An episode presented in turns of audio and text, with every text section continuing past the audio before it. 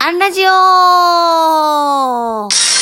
人事アンちゃんが日々の人事絡みの雑貨をなんとなくお話しして終わるというアンラジオ。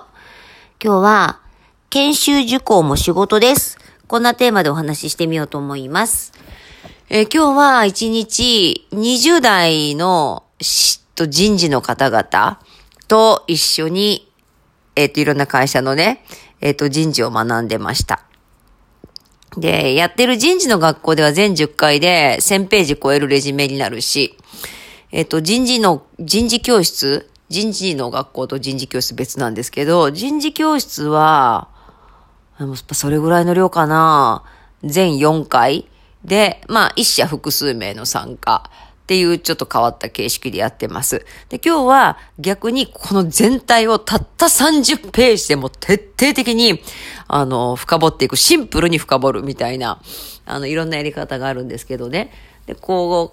う、皆さんと話しててなるほどねって思うのが、こう、今日学んでね、皆さん一生懸命参加してくださって、でも明日現場に戻ったら現実があるんだと。今日、研修一日、あの、がっつり参加しているので、明日、今日の分の仕事が溜まってて、えっ、と、2倍仕事しなきゃいけないと。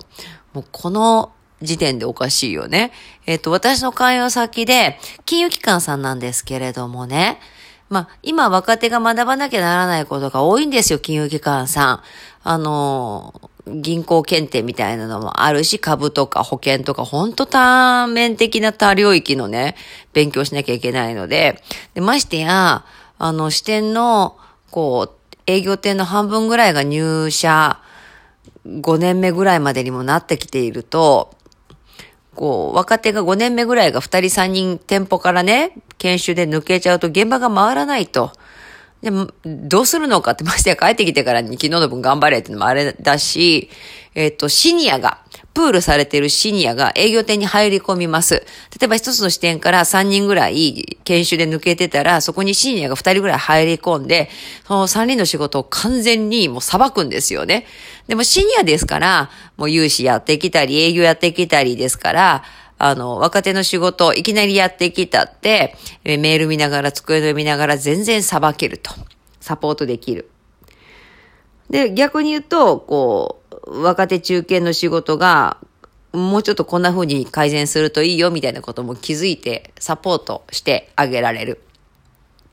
だから、えっ、と、若手中堅が研修から戻ってきても、メールボックスが溜まってない、机の上に仕事が溜まってない。あの、むしろリセットされてたり、アドバイスが入ってたりする。だってシニアは、えー5年後、10年後のこの会社を支える若手がさらに、そのために学ぼうとしていることを徹底的にサポートするという役割だからだ。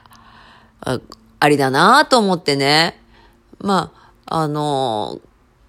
だって研修受講は、遊びじゃないですから、仕事に行ってるわけですから、その分の仕事をなんとかカバーして差し上げる。で、帰ってきてどうだったって、あの、みんなで学んできたことを共有すると。